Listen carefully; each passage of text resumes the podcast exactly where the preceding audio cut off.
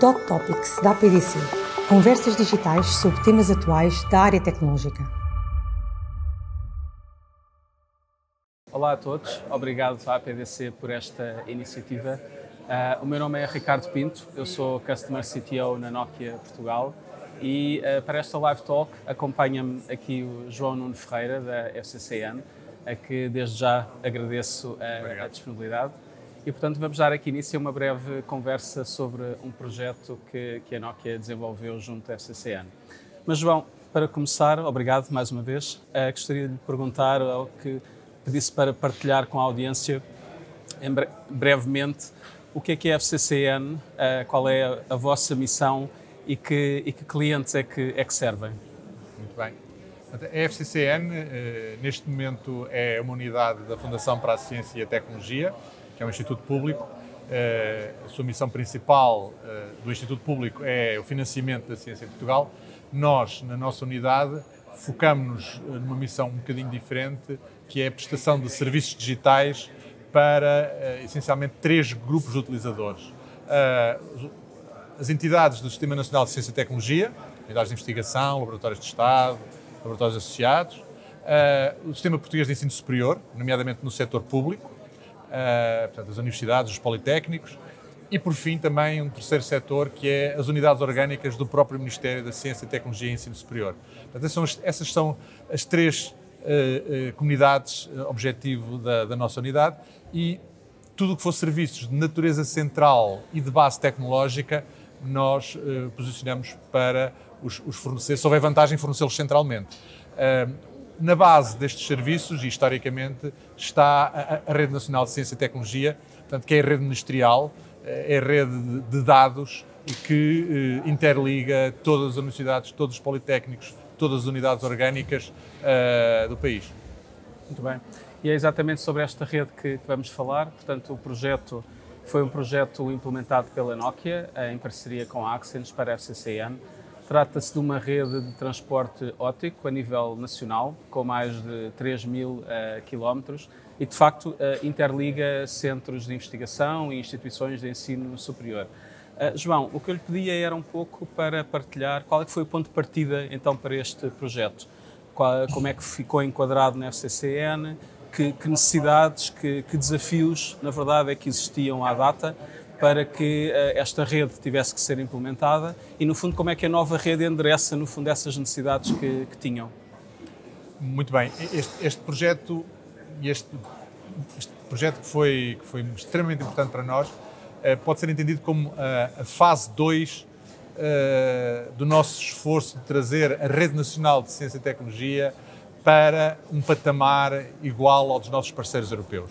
Nós, eh, há cerca de 10 anos atrás, tínhamos feito a fase 1, que passou muito por a aposta em fibra óptica, em termos de acesso direto à fibra óptica e gerirmos nós próprios, adquirirmos e gerirmos nós próprios eh, o nível de transmissão óptica. Tínhamos feito isso com equipamentos de outros fabricantes, mas infelizmente nessa fase 1 não conseguimos servir o interior, norte, eh, nem a região sul do país.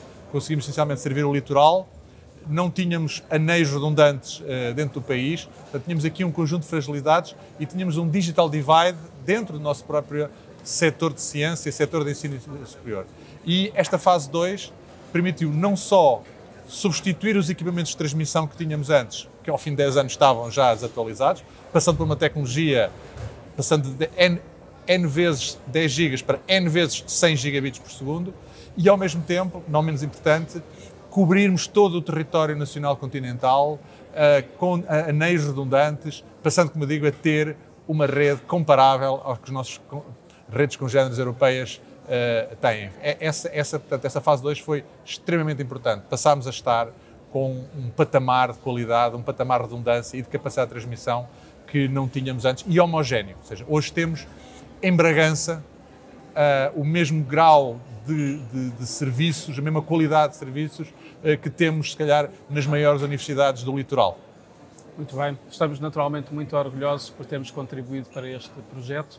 Se calhar, só para concluir, e tendo em conta que temos aqui como pano de fundo o 32º eh, Congresso da, da APDC, muito se tem falado sobre inovação, tecnologia, transição para o digital, sendo coordenador de uma unidade também ala tecnológica, que, que áreas tecnológicas antevê para o futuro que sejam de facto relevantes para o incremento, enfim, da conectividade, do conhecimento, da colaboração nesta área de, do ensino superior e da investigação?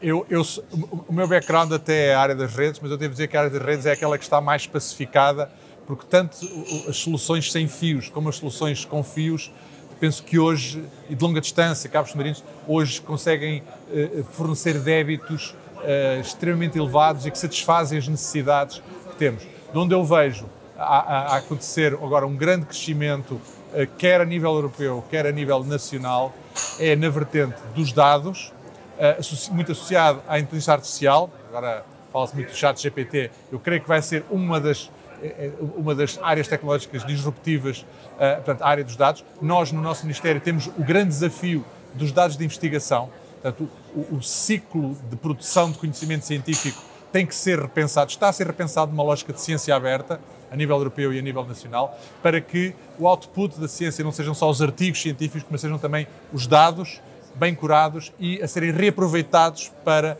novos, novos processos de ciência. Isso é um desafio extremamente grande. E também, a par disso, acrescentaria mais duas áreas, que é a da computação avançada. A computação avançada eh, na Europa está a ter um grande desenvolvimento, em Portugal também está a ter um grande desenvolvimento, nas suas diversas componentes, seja na componente de computação Uh, supercomputação, dito HPC, seja na componente de computação distribuída e já com também um pezinho na computação quântica, que está, que está agora a ter uh, muito marketing portanto, essa área é, é, é, extremamente importante. E, por fim, refiro uma tecnologia transversal, que, que, que é a cibersegurança. Uh, quando se fala de dados, não podemos estar desligados da, da, da, cibersegurança. Quando se fala de computação também, quando se fala de redes, a cibersegurança está a assumir uma, uma centralidade que, que já não é nova, mas eu acho que agora digamos, as coisas não estão a parar em termos da, da importância que tem. Dados seguros, proteger a privacidade dos cidadãos, uh, uh, proteger, uh, digamos, a produção do conhecimento, manter os serviços operacionais, tudo isso remetem para, para a cibersegurança e nós estamos, quer ao nível do nosso Ministério, quer ao nível da Administração Pública, a trabalhar para ter melhores soluções. Muito bem, portanto é uma questão de irmos monitorizando a tecnologia e como é que ela pode ser melhor aplicada, enfim, aqui no contexto do ensino e da investigação. Uh, acho que podemos concluir esta breve conversa. Mais uma vez, muito obrigado. Foi um obrigado, gosto tê-lo aqui e votos de sucesso. Obrigado. Obrigado. Dot Topics da PDC.